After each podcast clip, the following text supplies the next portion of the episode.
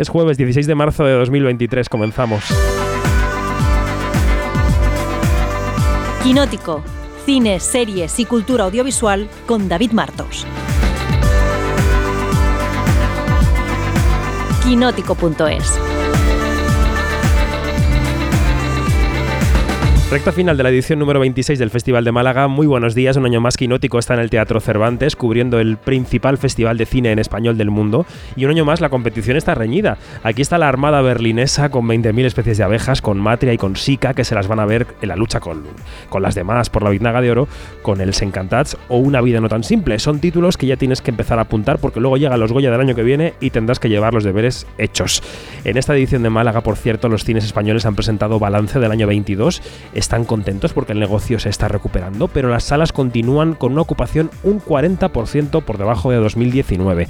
Parece que el cambio estructural ha llegado y tenemos que verlo, tenemos que verlo para adaptarnos y para no morir. Con estos mimbres empezamos, soy David Martos y esto es Quinótico.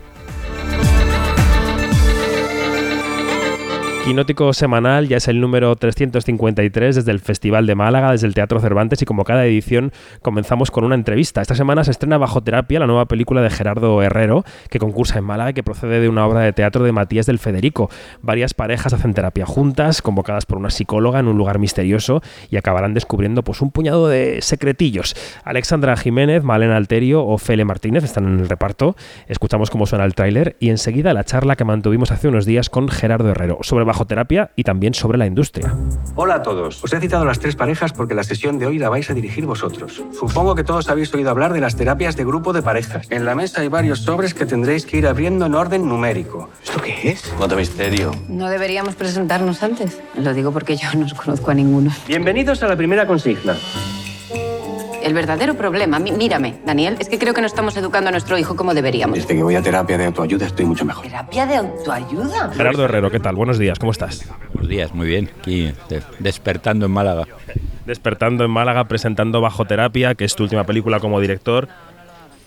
Eh, ¿Cómo se diferencia el proceso de elegir una película entre el Gerardo director y el Gerardo productor si es que se pueden separar los dos sombreros? Porque cuando eliges un proyecto lo eliges con ojos distintos según lo que vayas a hacer, ¿no? En esa película. Tú sabes, David, que responder bien puede ser largo, ¿no? Entonces, y es, y es, no quiero alargarme demasiado, pero más o menos, en el caso de este proyecto, mm, en cuanto vi la función, sabía que quería convertirla en película. Otra cosa es que fuera capaz o no, pero de cualquier manera lo que hice es volverla a ver unos días más tarde por segunda vez y me ratificó la idea de quererla hacer.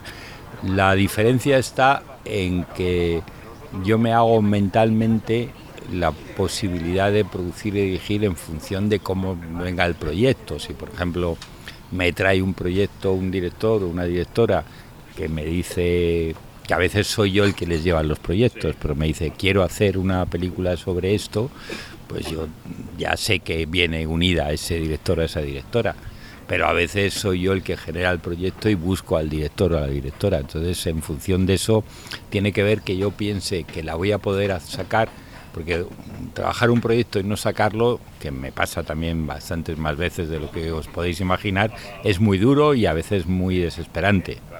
Pero porque a lo mejor tú estás convencida o convencido de que tu proyecto es muy bueno y no lo quieren hacer. Y además hay un sistema de ayudas al cine que va contra, en mi opinión, contra la creatividad del productor, porque hace que sean las televisiones las que determinan las películas que se pueden hacer o no. Esta película no es así, porque es una película muy pequeña que he podido hacer sin ningún tipo de ayuda. No tiene ayuda del ICA, las televisiones las estoy vendiendo con la película terminada, mm, ha comprado Movistar y ahora tengo una plataforma que me ha hecho otra oferta para una segunda ventana, pero no la he hecho sin nada, solamente tenía una ayuda del gobierno navarro y unos inversores fiscales. Pero mm, quería hacer una película con toda la libertad de no depender de que alguien me diga que quiere un casting determinado, o que quiere cambios en el guion, o que quiere hacer otro proyecto diferente al que yo quiero. Porque esto es habitual, Gerardo, es decir, tiro del hilo que, estás, eh, que nos estás lanzando, ¿no? Es habitual que el esquema de financiación de las películas que tenemos en España condicione tanto a las producciones como para que tú sientas que no tienes una libertad suficiente para hacer la película como tú quieres? Bueno, eh, yo ahora eso lo vivo mucho más en la serie de televisión. La serie de televisión es impresionante cómo plataformas o cadenas quieren intervenir, en mi opinión, muchas veces sin ningún criterio o criterios de gustos muy dudosos en lo que se hace. En el caso de las películas es menor, porque no tienen tanta decisión, pero bueno, Telecinco y Antena 3 sí quieren intervenir mucho en los, en los, en los proyectos y llevarlos a, a lo que piensan los ejecutivos que es lo que hay que hacer, que es un poco lo que pasa en Hollywood también, a no ser que te llames Scorsese o Spielberg, que entonces sí que tienen libertad absoluta para hacerla, pero la mayoría de las películas de Hollywood están determinados. ¿Tú has visto la cantidad de productores que salen en las películas? Sí. ¿Qué hacen toda esa gente? ¿Qué hacen toda esa gente si con dos personas es suficiente? Yo cada vez que empiezo a ver 32 productores ejecutivos, digo, ¿qué coño hacen? estropear la película normalmente, porque a veces lo que hacen son opiniones o criterios diferentes de lo que se tiene que hacer. O atender a un actor y ya con eso firman su como productores. Entonces, esa película pues he tenido esa libertad porque sí hay mucha mucha injerencia en el tipo de películas, en el criterio de películas. A mí me preguntan muchas veces por qué no hago más películas como Las razones de mis amigos o El principio de Arquímedes, que digamos que esta película se puede estar en ese tipo de películas, porque no me las compran. Cuando, cuando preguntan, porque ya sé que es mucho más difícil vender. Si yo quiero hacer, que tengo en la, cabeza hacer la segunda parte de Las razones de mis amigos, lo más probable es que no la pueda hacer pero claro, quien está escuchando esto a lo mejor se sorprende porque dice, cuando tú das como razón que no te la compran, pensará, ah, es que que te la compre una televisión o una plataforma es fundamental para poder financiar el proyecto. Hoy en día la taquilla no da para eso. No, no la taquilla, pero es que tampoco da el sistema de puntos del IKA. O sea, tú tienes que tener 750.000 euros en contratos de televisiones para tener la puntuación máxima para conseguir la ayuda del ICA. Y si la ayuda del ICA, la mayoría de las películas no se puede hacer. Esta sí la no tiene ayuda del ICA. ¿Por qué no tiene ayuda del CAP? Porque me he permitido el lujo de hacer la película que quiero y porque yo no tenía esas televisiones detrás, sobre todo a proyectos. Si yo la presento a las ayudas, no sale porque no tengo los puntos para hacerlo. Entonces lo que estoy haciendo es vender la película después, ya me la comprado Movistar y tengo una oferta, una plataforma de segunda ventana, pero esta película no la ha comprado Televisión Española. Curiosamente, en esa línea de películas donde están, cuando el actual responsable del área de cine me dice que las películas mías que más le gustan son las razones de mis amigos del principio de Arquímedes, pero cuando presento proyectos así no me los compran. Entonces es una puta contradicción. Bueno, luego volvemos al sistema de producción, pero vamos a hablar de la película. Tú, no hablar de producción, no por remediarlo. a mí me encanta y luego quiero seguir por ahí, ¿no? Pero eh, te quiero hablar de la película porque si tú dices, bueno, esta ha querido hacerla de manera más libre, una película más pequeña, más personal en cierto sentido, ¿Qué te llamó la atención de, la, de esa obra para querer hacer la película así? Yo sé que hay una parte de la trama que no podemos revelar porque estropearía la experiencia de visionado, pero bueno, hasta donde podamos llegar, ¿qué fue lo que viste ahí que te llevó a querer dirigir esta película? Bueno, yo creo que ya cuando casi todas las historias están ya muy contadas, lo que me, me interesa son los personajes. Entonces me interesaban los personajes y me, me interesaba mucho que hablaba de muchas cosas hablaba de un tema que es el resultado final de la película, que es lo que no se puede hablar, pero se hablaba de las relaciones de pareja, de la educación de los hijos, de, la, de las relaciones sexuales, de, los celos, del, trabajo, de, de, la posibilidad de que las mujeres sean independientes y trabajen y los hombres lo permitan. Hablaba del machismo y de un tema que hace 10 años no se hablaba, y que en los últimos años se habla mucho, que es lo que va a ser el, final de la película con ese giro que tiene al final de la película, que a mí me parecía que le daba sentido a la película, no solamente a la película sentido en lo que cuenta, sino en cómo la contaba. Y el Gerardo productor cuando veía la obra de teatro también pensaba, jo, es que además es una obra de teatro que se desarrolla en un espacio que luego cinematográficamente puede ser otra cosa, pero puede haber una producción ajustada que me permita hacer esa película libertad, ¿no? Cuando la veías ya pensabas también como productor. Bueno, yo ya había coproducido el método y había, ya había producido eh, un, Crónica de una tormenta, que era también una obra de teatro. A mí me gusta mucho el teatro Yo voy todas las semanas o cada dos semanas a ver alguna función y es donde mejor se ven a los actores y es y además porque me gusta el teatro. Cuando el teatro es bueno es algo maravilloso. También debo decirte cuando el teatro es malo es desesperante. Es algo porque con el cine cuando es malo me salgo, pero en el teatro no te puedes salir. Pero cuando ya estoy seguro de que una función ahora, pero ahora ha empezado a pasar que hay funciones que no puedo ver porque cuando sé que me va que me va a interesar ya no hay entradas. Es impresionante como como el cine no hay casi nadie, en el teatro están llenos las funciones, pero además como hacen temporadas muy cortas, que antes eran muy largas, ahora son tres semanas, cuatro semanas, eh, dos semanas, los que están es a veces difícil conseguir entradas, pero me gusta mucho ver teatros y esto pensé que había suficientes, no sabía que iba a ser un solo decorado, yo eso dije, después, después salió así, ¿no? O sea, que lo transformé mucho porque no era así en la función donde pasaba, pero y está muy reescrita. Esta es una peli sobre todo de actores, o sea que lo importante es que todo esté en función de ellos. Eso era el proceso ha sido ha sido muy interesante porque han sido largos planos. Hoy en la rueda de prensa voy a poner a los a los periodistas una, una secuencia de ocho minutos que la, la he cortado en a uno y medio que se ve simultáneamente la secuencia y cómo está hecha, porque es un plano de 360 grados, en la realidad fueron 8 minutos de plano, en la, lo voy a dejar en minuto y medio porque si no me van a matar los del festival por poner una rueda de prensa, ponerme a poner un corto casi. Y es un poco el espíritu de la película. Está hecho. Yo al principio pensaba hacerla en plano secuencia, pero decidí que no, que me perdía muchas reacciones. Probando hacerla en plano secuencia, porque lo que esta película también me ha permitido es rodarla en continuidad. Y además tuve la suerte de poder ensayar una semana ya con el decorado puesto antes de empezar a rodar. Entonces, claro, claro, hacer y hacer largos planos para que los actores se sintieran muy cómodos interpretando. Cuando haces planos muy largos de interpretación, los actores llega un momento que se olvidan de la cámara y están más pendientes de la interpretación. Entonces, contado desde distintos personajes.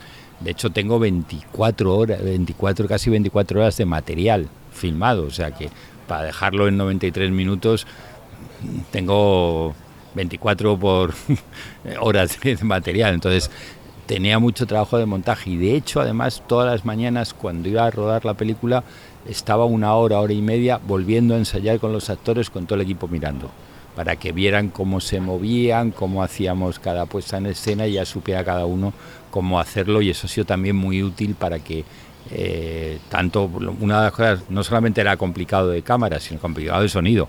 Seguir el sonido, se puso un, techo para que no, para que no sonó por arriba del decorado, entonces mm, eh, fue un trabajo de que estábamos prácticamente rodando, si el trabajo eran 10 horas de rodaje, rodábamos nueve horas casi seguidas, ocho horas seguidas diariamente. Después está filmada en tres semanas nada más. O sea, eh, la película llega este viernes a los cines. Eh, no te tengo que contar cómo está el panorama. El panorama está de las salas. Está en lenta recuperación, pero todavía muy por debajo del año 19.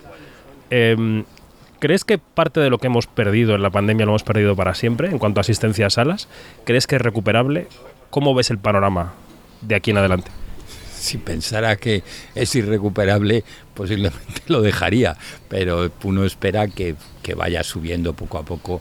Yo creo que el que ya hayan quitado las mascarillas para, para el cine, el teatro, el autobús, el taxi o el metro, es vital que solamente en los centros médicos siga existiendo, es vital para la confianza, porque sobre todo para el público de adultos, eh, lo que donde creo donde está mm, el mayor drama de asistencia es en el público mayor que para nosotros es un público muy muy importante porque el público del centro de las ciudades es donde una película como esta encuentra su público.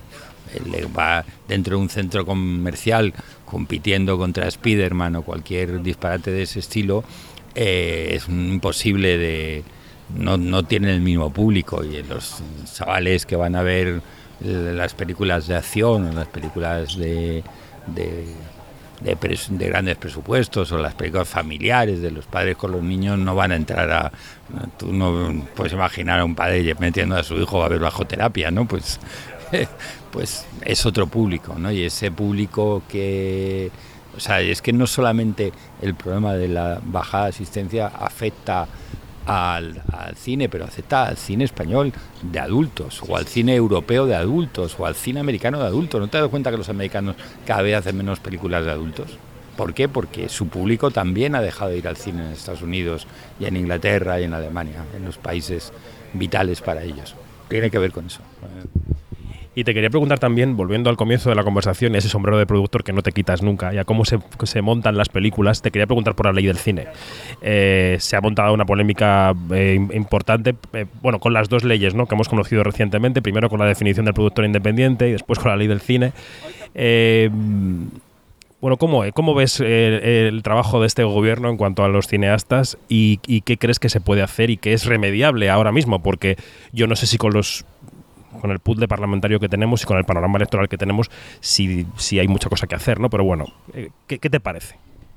Vamos a ver, es que la ley del cine mmm, todavía no sé cuál es. Yo es lo que sé, porque una ley es una cosa muy generales. Más o menos vamos a estar de acuerdo en que hay una ley del cine. El sistema es el reglamento de cómo funcionan las ayudas al cine. A qué tipo de películas van, cómo se van a hacer, el respeto productor independiente, eso es lo que no sé todavía cómo está. No te puedo hablar de una cosa que lo que leo y nada es lo mismo, es una cosa muy general de la ley del cine. Ahora lo que hace falta es cómo se van a dar las ayudas. Yo lo que he reclamado y sigo reclamando y no me cansa de reclamar es que hemos perdido el sistema automático de ayudas, que es un sistema de puntos donde las televisiones y las plataformas determinan las películas que hacemos y si no te las precompran no las puedes hacer, a no ser que hagas películas más pequeñas como Bajo Terapia, que no tiene ayuda pública. Tiene, tiene, tiene, sí tiene ayuda pública con inversores fiscales, pero no tiene ayuda pública con el ICA. ¿Por qué? Porque no tenía, si no lo prevendo las, las, las, las películas me las están comprando ahora las, las, televisiones o las plataformas, pero cuando la he hecho no me las habían comprado. Entonces no podría nunca haber sacado la ayuda. Si una fuera una película grande no la puedo hacer. Ahora la película siguiente que quiero hacer vale 4 millones de euros. Ahí si no la, si no la, si no la vendo, no la puedo hacer.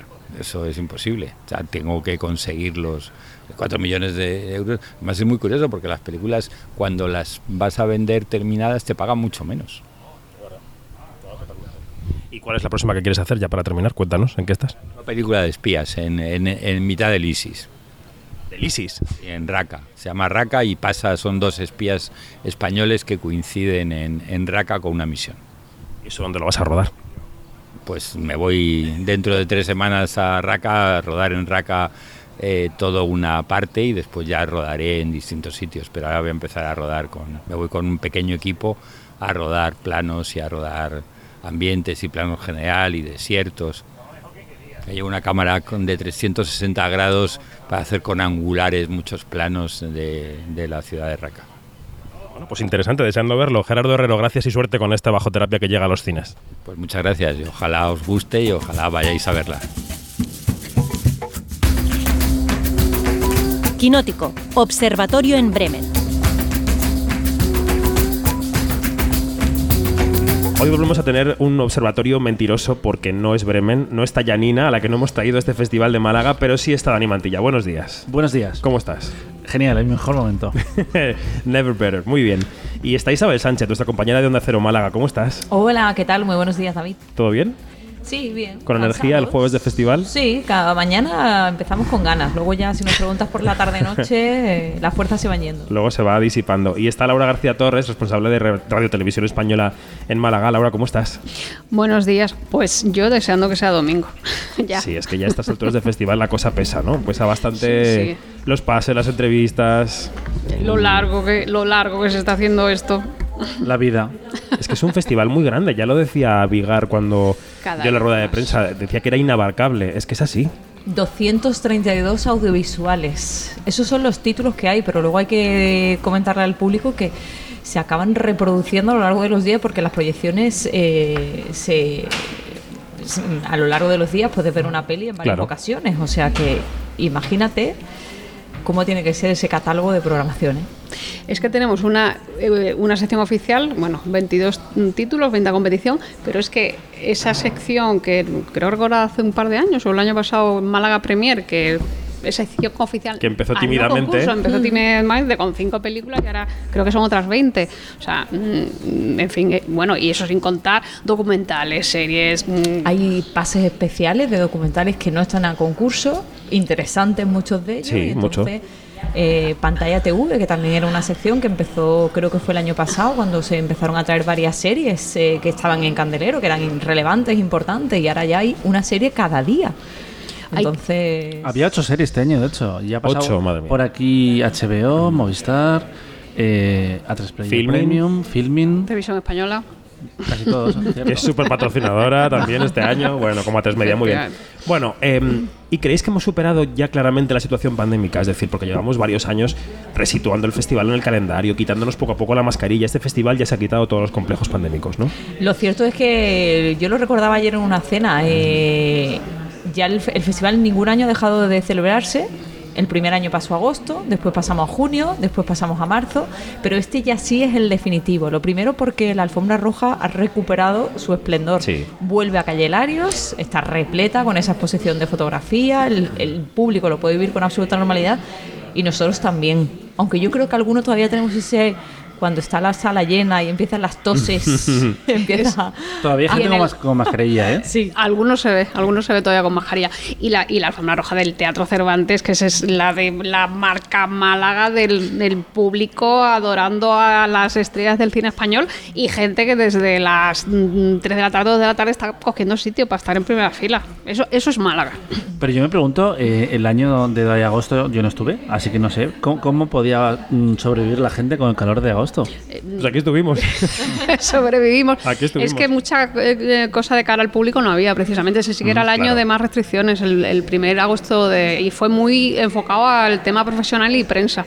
Ese agosto la alfombra roja, que es el punto fuerte de Málaga y un punto candente, eh, se desarrolló dentro de un hotel, eh, se llevó a cabo en un gran salón de un hotel, entonces tampoco había opción a que hubiera público, ni siquiera que se pudieran acercar en el entorno del teatro porque llegaban directamente para entrar en el interior. Claro, lo importante era que el festival se pudiera realizar sin mucho drama, pero bueno, ya estamos bien. Y que además es que los festivales eh, al final tienen que justificar su celebración, tienen que mm, recibir dinero público, que es de lo que viven eh, la mayor parte de ellos, a pesar de los patrocinios o además de los patrocinios. Las Y es entradas. Y es, importante que eso eh, exista y luego están las entradas, evidentemente. Bueno. La calidad de las películas de este año 2023, ¿cómo va la cosa? ¿Qué os ha gustado? ¿Qué os parece que va a pintar en este festival? ¿Qué valoración podéis hacer? Venga, Laura. El- la que vamos a ver hoy, 20.000 especies de abejas, para mí es la clara favorita. Bueno, viene con toda la, la vitola de, de Berlín y yo creo que es Birnaga de Oro mm, prácticamente segura. Tú lo y además muy es- claro, ¿eh? Sí, porque además es muy Málaga, directora debutante, mujer, Estivaliz Urresola, o sea, es que llevamos en los cuatro o cinco últimos Me años. faltaría ser catalana ya para redondear todo el paquete. Bueno, pero es, bueno, es vasca. El año pasado, Sí, Alauda sí, Ruiz sí. de Azúa era vasca y, y ganó con su ópera prima Cinco Lobitos en Málaga. Y mira qué recorrido tuvo también Cinco Lobitos luego el, el resto del año. Yo lo veo bastante claro, pero hay películas también muy, muy interesantes. A mí Matria me ha gustado mucho. Vale. Apuntas 20.000 especies de abejas y Matria. Y Dani, ¿tú qué apuntarías? Pues mira, yo he estado hablando con gente que ha trabajado con Manuel Gutiérrez Aragón, que es el presidente del jurado, y dice, ojo, que a Manolo le gustan las emociones fuertes. Igual Uy. las películas Uy, que, que vienen de, de Berlín... Uy, el golem. eh, claro, el golem, la desconocida, no, no sé exactamente por dónde puede tirar la cosa, pero igual prefiere evitar caminos más convencionales o que se pueden premiar durante el resto del año en otros premios y apostar por otro tipo de película. Lo veremos, eh, a ver cómo es ese jurado. Pero a mí me sorprendió, por ejemplo, para bien las buenas compañías de mm, Silvia Munt. Eh, fue una de las sorpresas del, del festival. Y también pasó muy bien, mejor entre el público que entre la crítica, bajo terapia, eh, de Gerardo Herrero. Mm. Yo tengo otras dos que quiero comentar luego, pero no sé, Isabel, si de las que hemos dicho, si quieres añadir alguna más. Yo lo que te iba a decir, Dani, que no está solo el presidente del jurado, creo que va Claro. a ser ahí. Pero los hay muy alfas, ¿eh? intensa. La- Claro. Y las hay muy alfas en, en los jurados que ahí hacen... Sí, sí, sí. A ¿A ti ver. qué te ha gustado, Isa? A mí me ha gustado mucho Una vida no tan simple, A mí porque no esperaba nada, porque entré al teatro. eh, yo últimamente no me gusta nunca leer de qué va cada una de las películas, porque luego creo que muchas veces o te ha destripado algo que tú puedes descubrir a lo largo de la película, o porque hay ocasiones en las que sabes demasiado y es preferible. Ni trailers ni sinopsis. Nada, nada, es lo mejor. Y yo creo que en esa me ocurrió que me sorprendió absolutamente y además creo que es una película redonda. Me decía una amiga mía, una película muy francesa y, Tiene, sí, sí. y, y la verdad es que creo que puede ser una de las sorpresas, aunque no creo que para Biznaga de Oro, no, no creo, creo que ese festival va a seguir esa línea que lleva durante los últimos años, va a premiar a 20.000 abejas porque al final estamos hablando de que está poniéndose un sello propio este festival y es de descubrir, en este caso últimamente a directoras, descubrir nuevos talentos y mirar, ahora tenemos a Carla Simón recibiendo un premio Málaga año, Talent, sí. que es la mejor muestra, lo hará Mañana sí. y es la mejor muestra de que ese talento se descubrió aquí. En esa línea de descubrir talentos y talentos de mujer hay que mencionar a Elena Trapé, El Sencantats, que ganó aquí la de Oro hace cinco años y que ha vuelto. Y es una también de las películas que más eh, ha gustado y que mejor sabor de boca ha dejado. Y otra película que, ha pasado bien es Marina Sereseski, que gustó mucho en eh, los pases de prensa y la gente estaba muy emocionada con Empieza el baile. Eh, Sí. esa, la, esa la veo yo, Biznaga de oro latina. Latina, sí. Bueno, veo que ha gustado baile también Y mucho. la pecera, mm, a ver, a La pecera tiene muy buena, muy buen run run y los y zapatos rojos también parece que ha gustado, ¿no? Yo a mí me parece un poco lenta y un poco eh, espesa además, pero bueno, parece que ha tenido buena prensa. Ahí la llaman la tapada. La tapada, efectivamente. La tapada, la tapada. Yo, yo tengo más de un- una jefa de prensa que me viene y me dice, la que yo llevo en la sección Zona Cine es la tapada. Eh, Estoy pensando en alguna. Amiga. pensando en alguna. Puede ser, ¿eh? Yo es que no me, da, no me da la vida. Además es que pues, tengo esta enfermedad que me corroe todo el cuerpo y estoy fatal. Bueno, hablemos de las pelis de las últimas horas, que quizá no están entre las más favoritas, pero que, pero que como no tenemos hoy podcast diario, Dani, hay que comentar un poco las que han venido a Málaga en, esta, en la jornada de ayer, que fue la sexta del festival. Em, unicorns. Sitúanos, Dani, ¿qué es Unicorns? ¿Qué dirías que es Unicorns? Unicorns es una película de Alex Lora eh, que generalmente, bueno, generalmente había trabajado sobre todo en, en terreno de la no ficción y eh, él vive en Brooklyn, pero ha decidido volver a Barcelona a hacer una película eh, centrada en la figura de una creadora de contenido, una influencer Mm. eh, que quiere dar un salto vital, por decirlo de, de alguna forma, y que al final acaba tonteando con el mundo OnlyFans, no se llama así por derechos de, de autor. El mundo del sexo online. El mundo del sexo online, un poco la prostitución, un poco ese, ese tipo de, de, mm, protagonista joven, antipática, de los que hablábamos hace poco en un especial de, de Quinótico dedicado a la película Sick of Myself y que nos eh, hizo pensar en otros títulos como La peor persona del mundo, como Mm, Girls, como Frances Ha, que desafían el tipo de eh, mujeres que se han visto eh, retratadas históricamente en, en el cine. Y en ese sentido me parece que... mm, que es una película eh, interesante. Lo que pasa es que efectivamente es tan antipática que a veces te produce un poco de rechazo el personaje que interpreta eh, Greta Fernández. No sé cómo, cómo lo veis vosotras. No sé, Laura. Sí, de hecho, eh, en una entrevista con Greta se lo, se lo decía directamente y, y- y reconocía que era el, el miedo que tenían eh, ella y sobre todo el director, que fue de hecho Alex Lora el que se lo dijo al principio de, de empezar a rodar. Pero bueno, luego también decían, oye, no pasa nada porque haya una protagonista, una mujer, eh, una protagonista que caiga mal y sea Claro. antipática. No todo el mundo es simpático en esta vida. No, no, claro. ¿A ti te gustó Unicornios? No, la verdad es que no, porque además es que creo que me he dado cuenta que soy de otra generación Oh, viendo la película. Ni Creo Z ni que- millennial. es que nos queda lejos. Creo que las redes sociales sí están en mi vida, todavía a eso llegamos, pero esa, esa No- forma no de ver las forma, redes sociales no, no lo entendemos ya. Mi generación no lo entiende y la tuya tampoco, ¿verdad? yo soy jovencísimo.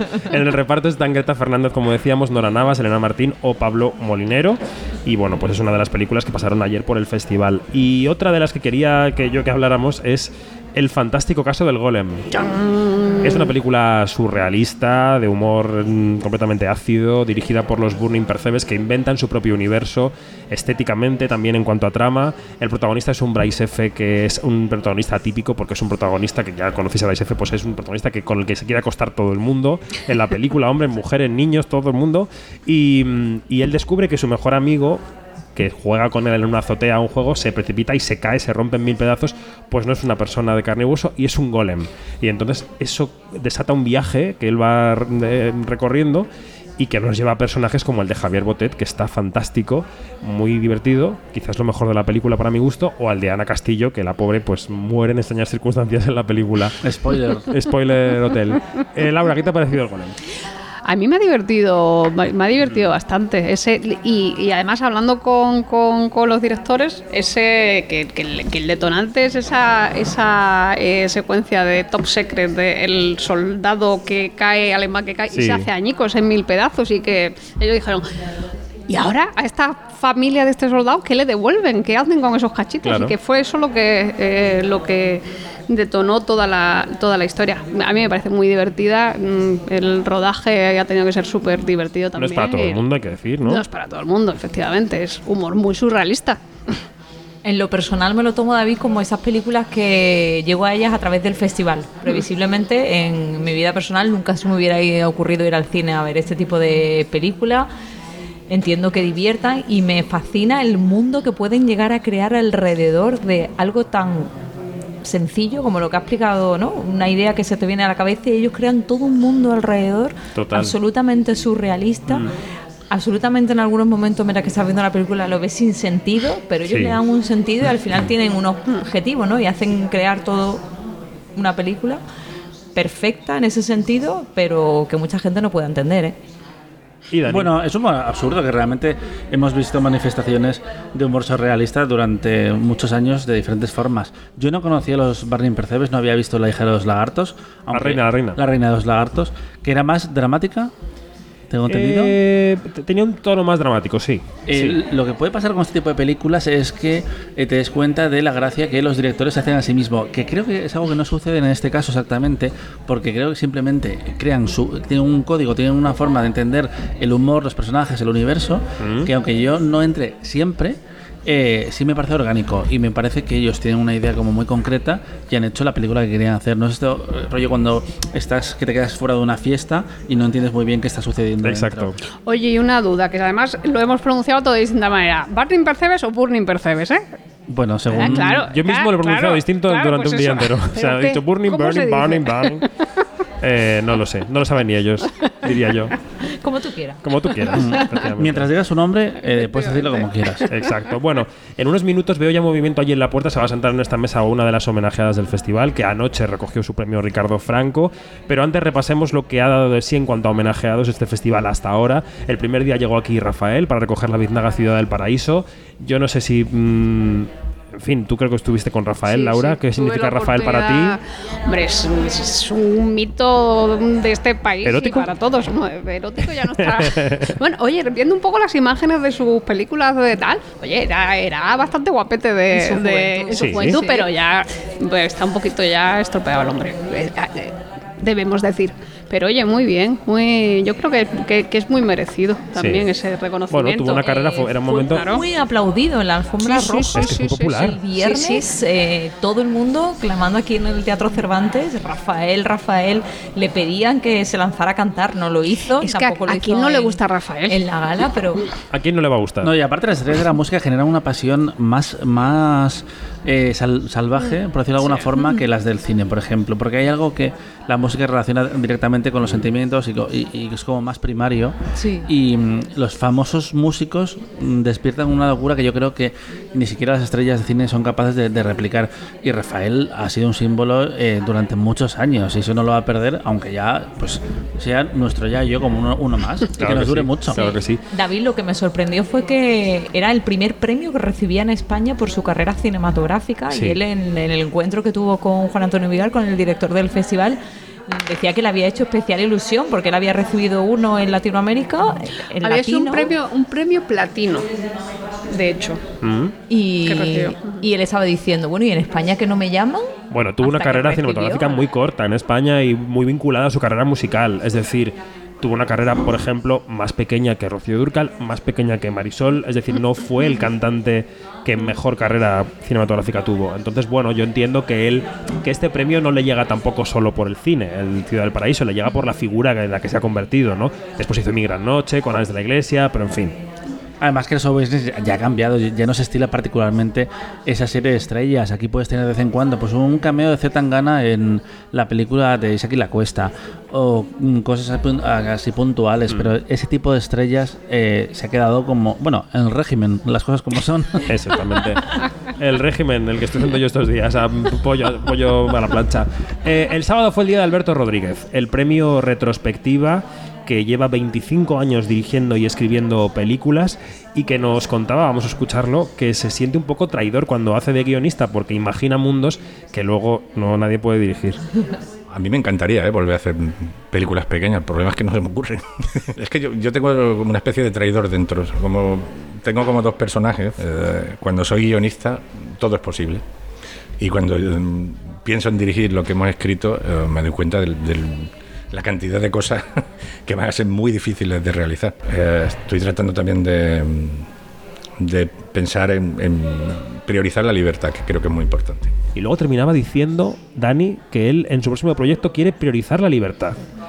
Yo creo que lo de la libertad se refiere más al estilo porque dice que lleva haciendo época un montón de tiempo, que lleva encadenando siglo XVI con años 90, con años 70, que quiere salir a la calle con una cámara y poder rodar. Claro, que es algo que no puedes hacer, por ejemplo, eh, si haces un thriller carcelario como es el, caso de Modelo 77, que claro, estás haciendo una, la película que estás haciendo y no te puedes salir de ahí.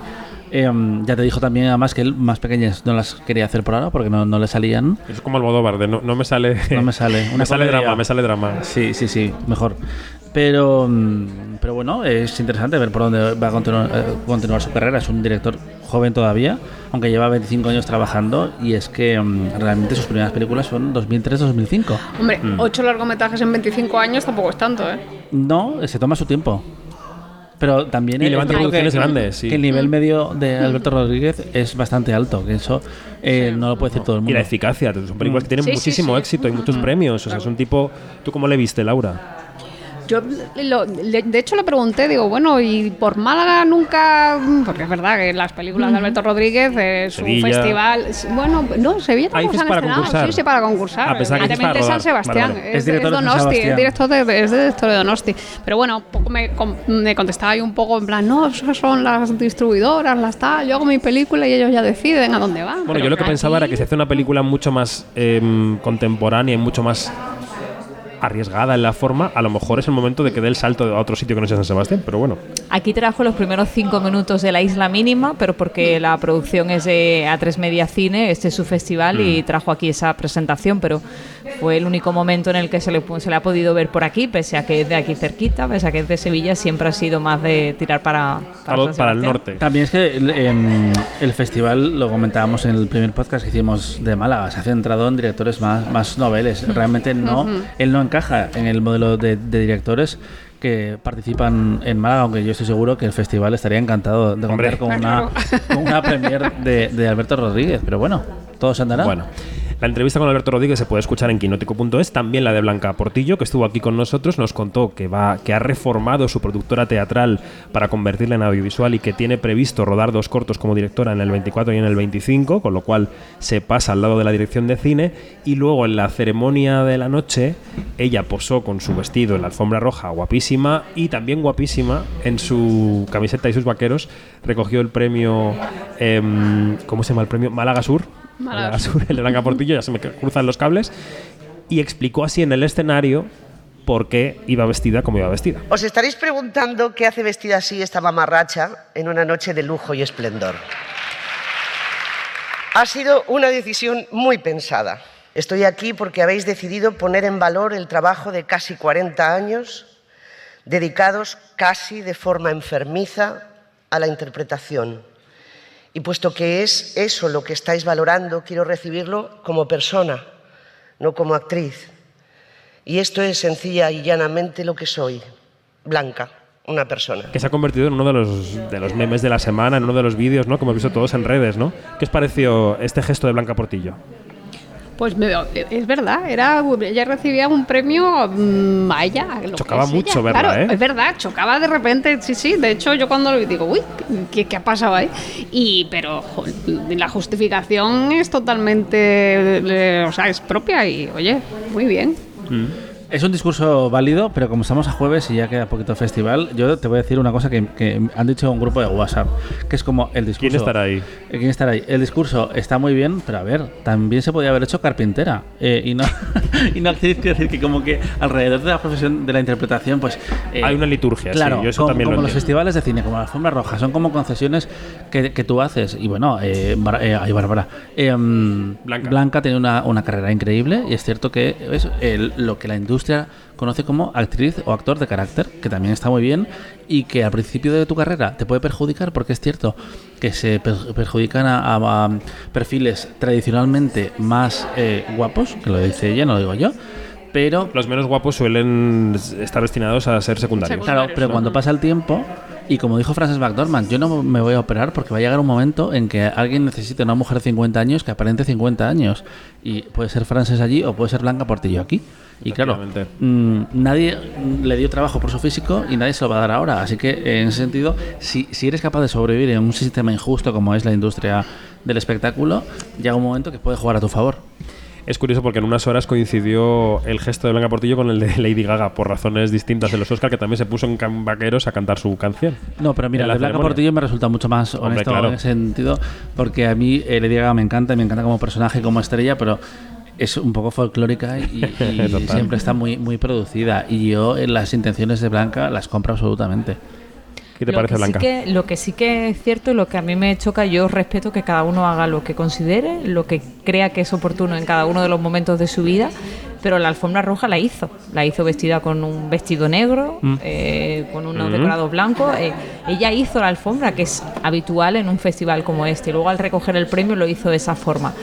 Yo también le doy respeto a lo que estás recibiendo. Eh, cuando cualquiera de nosotros, por suerte, un día nos den un premio, creo que hay un respeto hacia quién acude, el resto de premiados, lo que es el festival en sí y demás. Entonces, a mí ese gesto me parece bonito. Si tú desde primera hora, desde el hotel, sales en tus vaqueros, porque es tu forma. Claro, yo eso no sabía. Yo eso no sabía. Entonces se parece más a lo de, a lo de Lady Gaga todavía. Es un poco, Por eso te lo un poco performance. Claro. Sí, estaba muy pensado, ya dijo en el escenario, lo he pensado mucho y he decidido hacer esto aquí y así. Igual se cambió entre alfombra roja y entre al Claro. Cervantes y ahí pensó. Igual llevaba "Coño, debajo algo así le vaqueros". Ha cambió". llegado el Claro. momento del de, del cambio. Yo oportuno y que cada uno haga lo que quiera, pero mm, pienso y valoro el recibes el premio Málaga, es el premio más importante que entrega este festival. Y al final es algo que va unido al mundo del cine. O sea, la alfombra, es el ir vestida, el demás. Que te peines más, menos. Que te maquillen más o menos. Que tu vestido sea de una marca o de otra. O que vengas más sencilla o menos. Eso va en el gusto de cada uno de nosotros. Pero al final, a que nosotros cuando venimos a la gala de clausura, de inauguración, no venimos como estamos aquí ahora mismo, empezando el jueves. Mm, No, nos arreglamos un poquito más. No mucho más. Es así, es así. bueno, ahora sí, ¿eh? ahora veo acercarse por ahí al premio Ricardo Franco, que recogió anoche su galardón. Hazte un poco a un lado, Dani, que llega ya parto. Beringola. Adelante. Yuyi, ¿qué tal? Buenos días, ¿cómo estás? Buenos días. Em, premio Ricardo Franco a toda una trayectoria en el cine. Este premio es un premio que, que recoge gente que no suele subir a un escenario a recoger un premio. Sí, totalmente. ¿Cómo lo recibes? Hoy con mucha ilusión, con mucha ilusión, eh, muy contenta, muy contenta porque me parece que reconozcan las scripts, me parece maravilloso. No solamente a mí, quiero decir, cuando reconozcan a- al gremio en general. O sea, me parece que es genial que reconozcan a los técnicos en general, ¿no? Porque es algo que la gente no sabe que están ahí, ¿no? Pero que reconozcan encima además a las scripts, que somos la, que es mi gremio, pues, pues me hace mucha ilusión, mucha, mucha. Supongo que igual queda todavía alguien que escucha una radio, un podcast y no sabe qué es una script. Y te habrás pasado la vida explicándolo. Sí, ahora mismo se lo acabo de explicar a una chica que me decía, "Es que explícamelo para mis alumnos. Ah, claro. ¿Te lo quieres que te lo explique? Sí, si, Sí. si tienes la versión corta, sí. Tengo versión corta. Sí, mira, eh, nos ocupamos de lo que se llama la continuidad. Entonces, las películas tú no las ves como se han rodado. O sea, tú las ves en un orden determinado, que es el que está escrito en el guion. Nosotros las rodamos totalmente en desorden. O sea, nosotros rodamos el interior de aquí con el exterior de aquí, a lo mejor un mes más tarde. Entonces, si tú vas vestido así, con esa, con, es- con esa mm, eh, acreditación y esa camisa y no sé qué. Si yo ruedo tu salida de aquí, tengo que rodarte exactamente igual que estabas aquí. Tienes salir- que salir- esa es la parte corta de, de decir, y eso se lleva a todo, al, al pelo, al- a los props, a todo, o sea, al atrezo, a todo. Pero luego está lo que realmente se encarga la script, que es la única que se encarga de eso, que es el récord de acción. El récord de acción es lo que sucede dentro de una propia secuencia. Entonces tú cuando ruedas una secuencia, tú cuando vas al cine ves que hay planos generales y planos cortos. Sí. Eh, nosotros rodamos, normalmente lo que se hace es rodar un máster, que es el plano general de toda la secuencia, y luego eso se va dividiendo en, en- en planos, o sea, dividiendo en planos cortos, en planos medios, en planos primeros planos. Entonces, todo lo que ha sucedido en ese plano máster, es decir, si tú has entrado, si yo he entrado aquí y he dejado aquí la acreditación, y luego me he puesto a hablar por el micrófono, si yo hago un plano corto de eso, tengo que hacer exactamente lo mismo y en el mismo momento, y tengo que decir exactamente lo mismo. Entonces, eso es de lo que se ocupa realmente en la script. Aparte de luego todo el trabajo de eh, recopilar información para mandar a montaje. O sea, yo hago todos, todos los días unos partes en los que pongo lo que hemos rodado, qué es lo que le ha gustado al director, qué es lo que no le ha gustado, qué es lo que se ve, qué es lo que no se ve, en fin, todo ese tipo de cosas. O sea que tienes en danza a todos los departamentos. Tengo en danza a todos los departamentos. Eres la persona más temida Soy un al oeste del río temida, Pecos. Soy un poco temida, sobre todo con peluquería, que es, Claro. son mi, mi- mi- mi- mi caballo de Troya. Eh, sí, claro, sí, sí, sí, sí. ¿Y cómo se llega a ser script? ¿Es algo que se desea o es algo que te encuentras por el camino? No, yo es algo que deseé desde muy pequeña. Yo desde muy pequeña quería ser script. O sea, lo mío es muy vocacional, muy, muy vocacional. Eh, entonces, mm, siempre quise ser script desde muy pequeña y, y llegué a ser script, claro. Me, me lo puse así, pum, pum, pum, pum, pum, pum, pum, pum, y ahí estoy. ¿Y qué cualidades debe tener alguien que quiera ser script? Bueno, yo en esas cosas creo que yo creo que todo el que quiera hacer una cosa, algo que quiera hacer, mm, lo puede hacer. Ahora, si eres una persona metódica, si eres una persona eh, yo diría que calmada, ¿no? O sea, yo creo que para estar en un rodaje y para estar al lado del director, que tiene muchísimo estrés, no necesita una persona muy al lado, muy nerviosa, necesita una persona tranquila, una persona ese tipo de cosas. Y luego todo lo demás lo vas aprendiendo, todo lo vas aprendiendo. El ojo se va haciendo a todo, porque claro, tú tienes que estar mirando, apuntando, escuchando al director, o sea, Mm. todo eso y leyendo lo que los directores, porque otra cosa que nos encargamos nosotros es que los actores digan lo que viene en el texto. Claro. Claro, y, nos- cuando, y cuando se pierden en el texto, piden línea y entonces tú saltas a decirles lo que por dónde van. Entonces todo eso lo hacemos. Entonces todo eso se aprende, todo eso es práctica, todo eso es práctica. Y cuando improvisan y se acepta la improvisación, también apuntas, claro. Eso es un infierno. No me hables de eso, que eso es un infierno. ¿Por qué pasa? Mucho. Y últimamente mucho más. Porque es más barato rodar películas. No, porque yo creo que hay menos disciplina en los rodajes, mucha menos disciplina, y porque no sé muy bien, porque yo creo que los directores se imponen, o a algunos directores les gustará, pero vamos, el caso es que hoy en día se siguen muy poco los guiones, muy poco. Eso es un infierno para las scripts. Claro. Porque además, claro, si ellos, ellos dijeran eso que se han inventado, lo dijeran en el plano general y en el plano corto, fenomenal. Porque cuando dicen eso en el plano general, cuando llegan al plano corto se han olvidado lo que han dicho. Claro. Entonces hay que ir, revisarlo, sacarlo, apuntarlo, para que cuando llegue el plano corto digan lo mismo que han dicho. Entonces, claro, es mucho trabajo. Para Mm. nosotros es mucho trabajo, sí. ¿Cómo es un buen director, una buena directora para una script? Bueno, primero de todo que le gusta lo que hace, básicamente. Eh, y después un buen director es un director que sabe lo que quiere cada día, porque nosotros el problema que tenemos en el cine es que el tiempo es mucho dinero. Entonces hay que saber muy bien lo que es lo que se quiere y, y- cómo se quiere. Entonces lo importante es que el director sepa qué es lo que quiere rodar, cuántos planos quiere hacer, cómo los quiere hacer y que por supuesto que sepa dirigir a los actores, que me parece fundamental que los directores sepan dirigir a los actores. O sea, que dirijan a los actores. Sí, sí. ¿Y, y la dificultad de tu trabajo cambia con respecto a la mm, eh, magnitud de la producción? ¿Una producción más grande requiere más trabajo por tu parte o al No. final el trabajo es en esencia el Las mismo? películas se rodan plano a plano. No, es lo mismo. A veces una película extranjera te exigen más datos en el parte de producción, cosas de ese tipo, pero eso no es, no es. O sea, uno- yo siempre lo he dicho, o sea, toda- da igual cómo ruedes, con quién ruedes y cómo ruedes, las películas se ruedan plano a plano, un plano detrás de otro. Entonces tienes que estar presente en el plano que estás haciendo para poder estar presente después en el siguiente plano. Es plano a plano todo. Mm.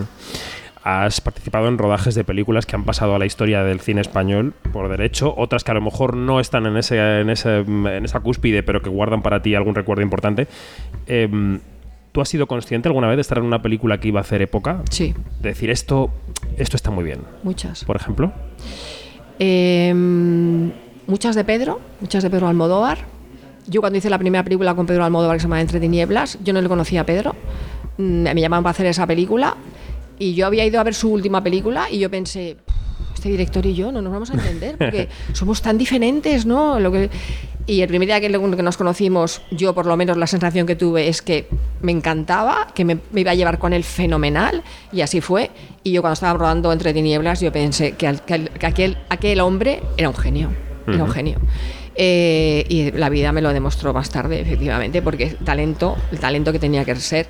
Y luego yo recuerdo muchas películas de, de- en un momento de Secretos del Corazón, yo recuerdo estar rodando un día un plano y ver un plano y decir, esta película va a ser un éxito. O sea, sí, algunas veces me ha pasado, sí, sí. No siempre, no, claro, pero hay momentos en los que estás viviendo una película, me pasó mucho con Volver. Con Volver, yo le dije a Pedro, Pedro, esto va a ser, y me decía, Pedro, ¿tú estás segura? Y yo decía, sí, yo o sea, un día un plano que hicimos con Penélope, una cosa mágica que yo dije, madre mía, qué magia tiene esta película. Pero me ha pasado alguna vez, sí. Alguna vez, no, no siempre. Como estás pendiente de todos los ingredientes cuando combinan, cuando casan, cuando el puchero no Sí, hay cuece algo, hay algo, ¿no? Hay algo de magia, hay algo de magia en un momento determinado, sí. Mm. Está rodando ahora en Almería, ¿no? He terminado el viernes. Has terminado ya. Mm. ¿Y qué tal ha ido eso? Pues muy bien, muy cansada, muy con una bronquitis, pero muy bien, muy entretenida. Ha sido musical, muy divertido. Con Antonio pasado. Banderas, ¿no? Con Antonio Banderas, sí. Sí, sí, sí. que es uno de los grandes talentos de nuestro cine y muy querido Sí. aquí en Málaga, Sí, evidentemente. sí, sí. Em, ¿Cuáles son los retos que quedan por delante para Yuyi Beringola? La vida. La vida. La vida. Todo lo demás, o sea, en mi profesión, cada película es un rato. Eso es así. O sea, yo cada vez que hago una película, eh, la noche anterior no duermo, la primera semana lo paso fatal, porque hasta que encuentras tu sitio, si es un director nuevo, no sabes cómo te vas a llevar, no sé qué. O sea, eh, sigue existiendo los mismos retos de siempre. Pero el mío ahora mismo es la vida. Mm. Mm, Cuando decías lo de que cada película es un rato, claro, y además em, todos los que nos hemos acercado al cine a través de las entrevistas, en mi caso, he estado en algunos rodajes, pero desde el punto de vista de la prensa, se percibe que ahí se generan dinámicas entre un grupo de personas que son muy especiales, ¿no? Muy se generan dinámicas que luego terminan. Puedes mantener amistad con Acabo gente. de hablar de eso ahora mismo allá abajo. O sea, tú, o sea, yo ahora, por ejemplo, esta última película, que es lo que tengo más reciente, o sea, rueda con un director que es sueco, pero afincado en Estados Unidos, ¿no? Eh, eh, eh, cuando fui a conocerle, porque me pidieron que fuera a Ujú. conocerle, fui a conocerle y en el momento que entré por esa puerta, yo supe que me iba a llevar bien con ese hombre. Me pareció un hombre, es un hombre que tiene como cuatro Grammys, es un, y un tipo súper humilde, o sea, me parecía un tipo brillante, encantador y, y desde el primer día nos hemos llevado, lo que decía abajo, hemos pasado la misma, la misma bronquitis los dos juntos. Compartíamos los paracetamoles. O sea, hemos vivido durante seis semanas. O sea, claro, tú ten en cuenta, bajas, desayunas con ellos, mm, Claro. te vas al rodaje, estás 10, 12 horas con ellos, em, lleva- llegas al hotel y con un poco de suerte bajas a tomarte algo al, al- al- al hotel, al, bar y te encuentras con ellos. O te vas al restaurante de la esquina y están ahí. Em, y luego te vas a la cama y ya no. Y dices, bueno, pues casi me falta dormir. Y en la última película que he hecho tenía una habitación de esas que tienen puerta con el de al lado. Ah, ah, sí. Y yo oía todo lo que decía el de al lado y decía, es que me falta dormir con este. O sea, que era 24 horas al día. 24 horas al día. Y, pero sabes que eso se va a acabar. O sea, lo bueno que tiene también, cuando ruedas en España no tanto, porque cuando ruedas en España mucha gente ya la y sabes y tienes amigos dentro del propio rodaje, ¿no? Pero cuando ruedas con gente de fuera y tal, sabes que aquello mm, se va a terminar y, mejo- y, es- y está bien, está muy bien, porque todo eso que lo vives con una intensidad, bueno, él me contaba los problemas con su hijo, yo le contaba los problemas con el mío, o sea, me- ha sido mm, realmente, y se crean unas dinámicas muy interesantes y muy, porque además que hay una cosa del cine que yo creo que si todo el, todas las profesiones fueran como el cine, el mundo iría de otra manera, porque es que todo el mundo va a dar lo mejor de sí mismo. Es verdad. Todo el mundo va a dar lo mejor de sí mismo. Durante seis semanas, o ocho, o diez, o lo que sean, pero todo el mundo va, va a intentar hacerlo lo mejor que pueda.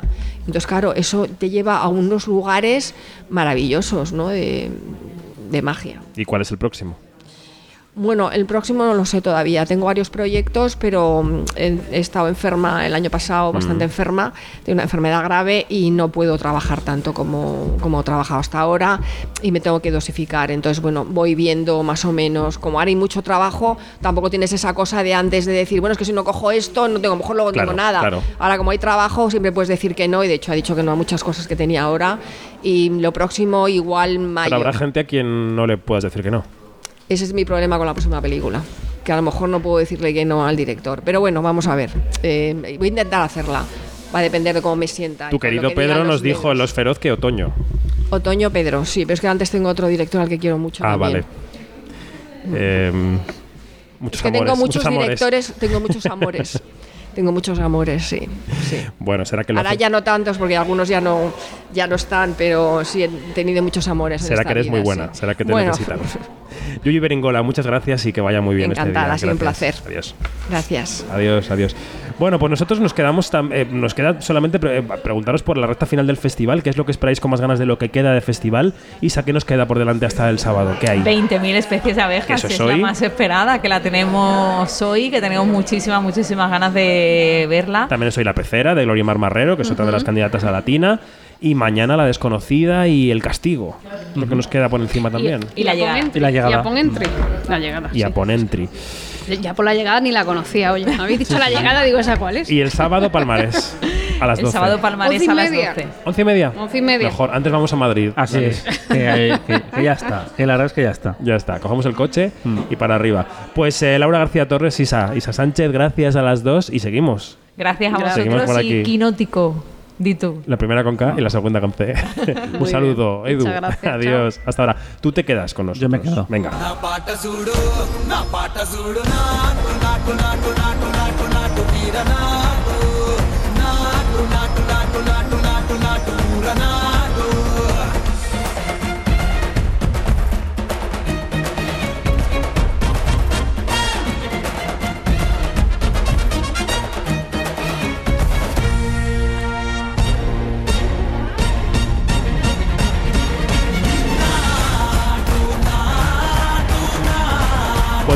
En Natu Natu la canción que ganó el Oscar el otro día porque es una semana evidentemente marcada por los Oscar, por esa victoria con siete estatuillas de toda la vez en todas partes. Dani, estás en Málaga, estás un poco a otra, pero ¿cómo has asimilado esa victoria durante estos días? ¿Qué, qué te ha pasado por el cuerpo, aparte de odiar a todos los tuiteros que, que quieren que todo sea el padrino?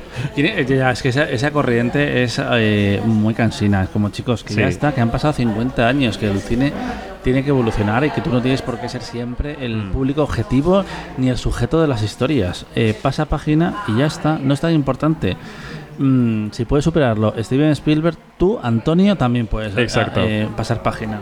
Esa es mi opinión. ¿Y qué significa esta victoria para los Oscar? ¿Qué, qué, repos- qué pozo te queda después de la ceremonia? Pues la idea que me vino después, y, y es eh, sobre la que iba la, la crónica que hice de, de un poco del final de la temporada, es que los Oscar miraron al pasado para em, prepararse de cara al futuro, al pasado, de dos formas. Una era eh, dando una victoria muy amplia, que no se sucedía desde hace 15 años, el- con Slumdog Millionaire, que se llevó 8 Oscars. En este año eh, se ha llevado toda la vez en todas partes 7, más importantes que ninguna otra película en 95 años de los premios, que son todos merecidos. No, no lo creo.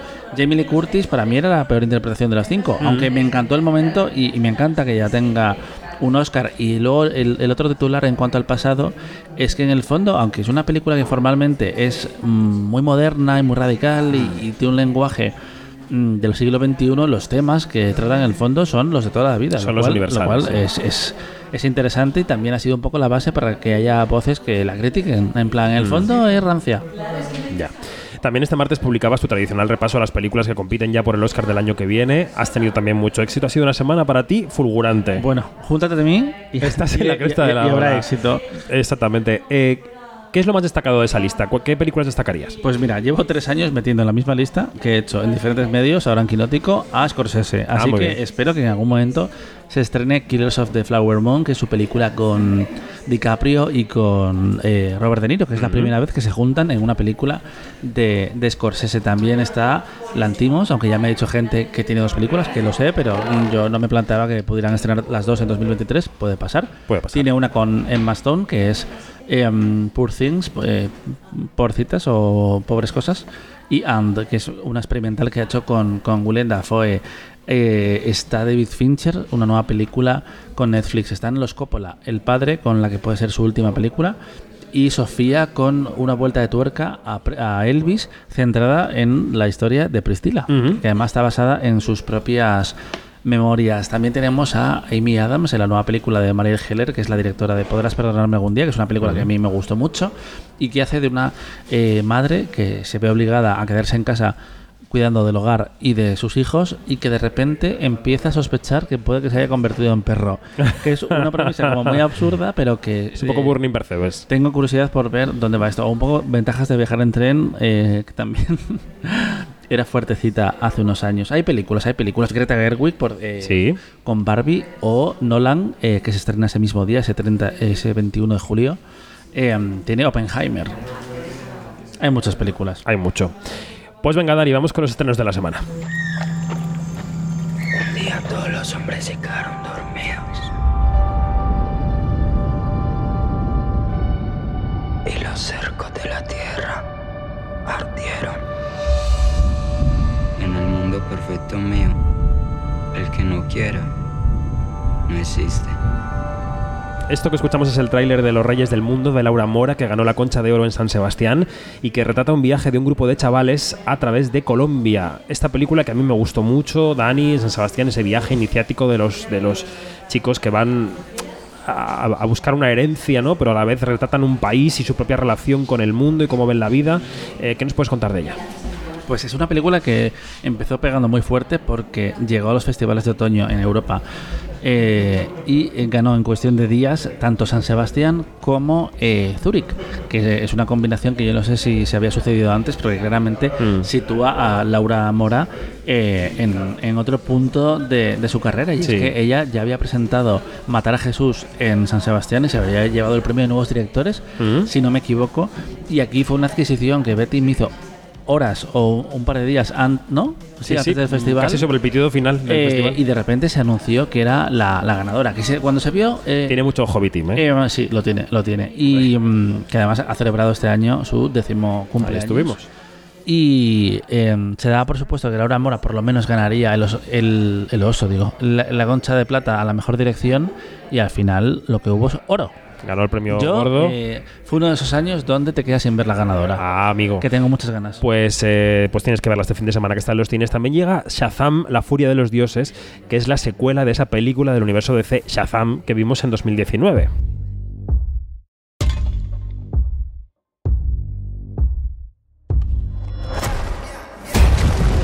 Nosotras estamos en guerra.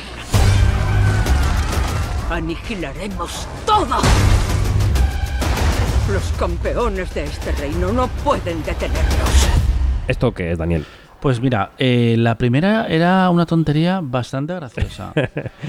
y la segunda eh, tiene nuevos fichajes, como siempre en este tipo de películas, pero está Helen Mirren, que es una persona Con que, su le, que le gusta el dinero mu- muchísimo. Sí, sí. Eh, y que aparte ya dijo, mira, a mí me encantó la primera, pero por favor no me hagas preguntas sobre la trama de la segunda porque voy a ser incapaz de explicártelo. En plan, sé Muy que- honesta. Sé que eh, eh, me lo he pasado muy bien. Lu- Lucy, Lu y yo hemos hecho do- todo tipo de cosas, pero no me pidas que te cuente la trama. Y también está por aquí eh, la protagonista de West Side Story, que debutó con, con Spielberg, Rachel Ziegler, y que aquí tiene su primer proyecto, porque ya sabes cómo es Hollywood, que una vez te ven Te ganas un premio, eh, tienes como un par de años todavía para ver eh, como mm, levantar películas. Es lento. Y la, la crítica ha dicho que es, que es graciosa. Y aparte, por cierto, te- tenemos por ahí a Marta Milans, actriz española Mm. del embarcadero, que ya era como em, la, la madre de acogida del protagonista y sigue ahí. Bueno, nos toca venir al cine europeo porque nos toca hablar de un paso adelante.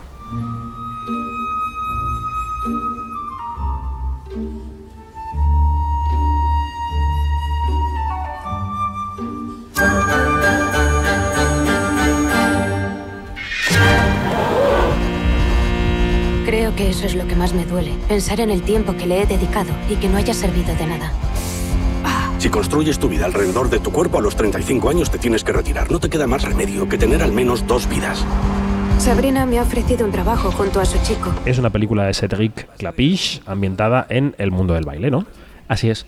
Eh, que además eh, Ced- Cedric Caplis es el, es el director de eh, las películas del albergue español, ¿cómo se decía esto en español? Una, una casa de locos. Ajá, las albergue, muñecas sí. rusas, eh, que además era una película muy generacional que tuvo muchísimo éxito en Francia. Sí, sí. Que tuvo un estreno muy raro en España porque, claro, se estrenó doblada cuando era una película que en su eh, versión francesa se hablaba en inglés, en francés, en español y aquí de repente eh, con el doblaje llegó así, que tenía que ser una experiencia absolutamente marciana. Y esta película eh, tuvo nueve nominaciones a los premios César, Mm. aunque los premios gordos fueron para, para eh, la noche de 12, del 12.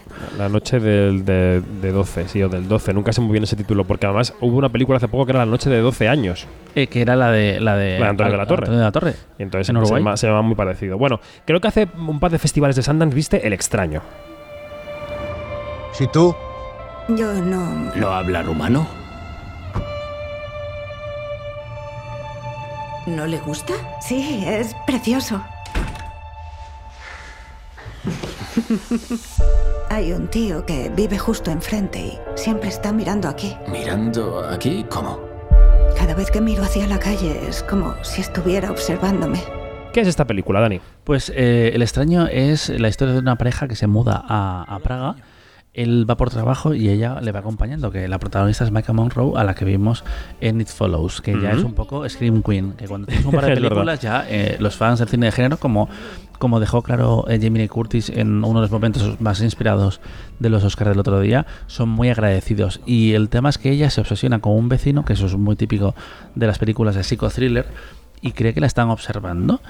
Y durante la película, eh, durante una hora o así, tú no sabes lo que está pasando exactamente, pero creo que es, aparte de que está dirigida de una forma muy elegante por Chloe Okuno, em, este título que se vio tanto en Sundance como en Sitges y que gustó bastante Mm. allí, es una consecuencia directa al Me Too y, y a- básicamente a esa idea de tienes que creer a las mujeres. Y en este caso, eh, esta película te transmite esa idea de una forma muy distinta. No es un al descubierto, no es ellas hablan, es una película de género donde alguien cree que está viendo algo, no la cree nadie y efectivamente la- está viendo algo. Y hay escenas, no hay muchas escenas como de susto real, pero las hay buenas. Bueno, Poquitas, muy bien. pero decentes. Muy bien, muy bien.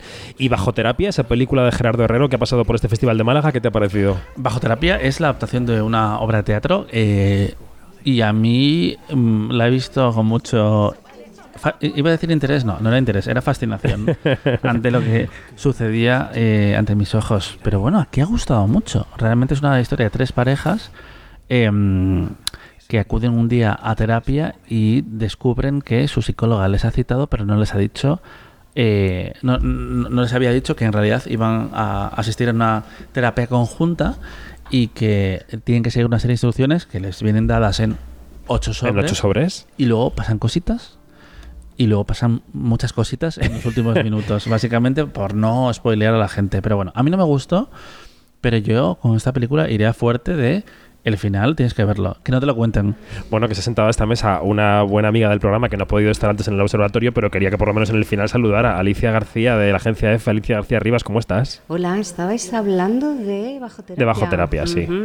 Pero bueno, no te voy a pedir opinión sobre la película, te voy a pedir opinión en general sobre el festival, cómo lo estás viviendo, cómo lo llevas. Una auténtica locura. Yo creo que se están, se les está yendo de las manos. Tengo que hablar con Vigar seriamente.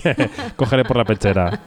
No, sí que es cierto que está creciendo. Yo creo que este festival está ya teniendo como cada vez más evidente su vocación de clase A y, y están haciendo lo imposible, hasta el punto que creo que ya no cabemos en la terraza de la CEA. Le falta una sede claramente al festival, Sí, sí. le falta una sede, le falta una buena sala de prensa.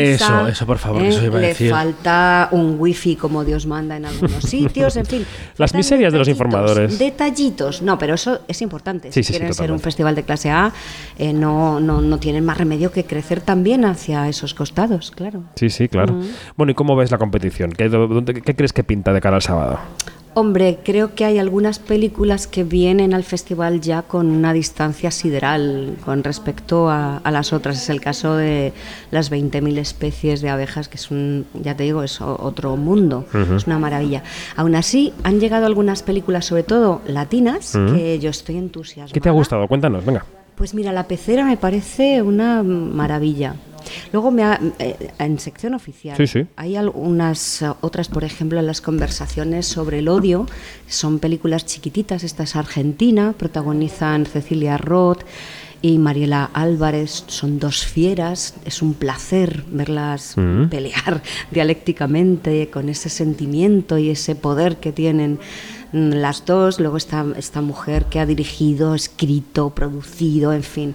A Fowell ya no le queda más que ponerse delante de la cámara. Pero de verdad que es un experimento que yo creo que merece la pena. ¿Qué más pelis? Pues me encanta Honeymoon, me parece una película muy curiosa. Y de sección oficial, pues bueno, a mí la de bajo terapia, a pesar de que lo que acaba de decir Dani, que no, No- le... Nos pegamos en el otro día por bajo. Sí, ¿no? Sí, es que yo creo que, que cuando te dicen es una película de Gerardo Herrero, esperas una cosa. Y cuando te hace un- una especie de, de comedia dramática que va girando una y otra vez y luego tiene esos actorazos, pues, pues bueno, te quedas bastante contento, ¿no? O sea, Pues no- no también, está mal, no también está este fin de semana en los cines. Alicia, muchas gracias. Lo que quieras, cariño. Seguimos en el festival y Dani. Hasta pronto. Hasta pronto. Adiós. Dani. Adiós.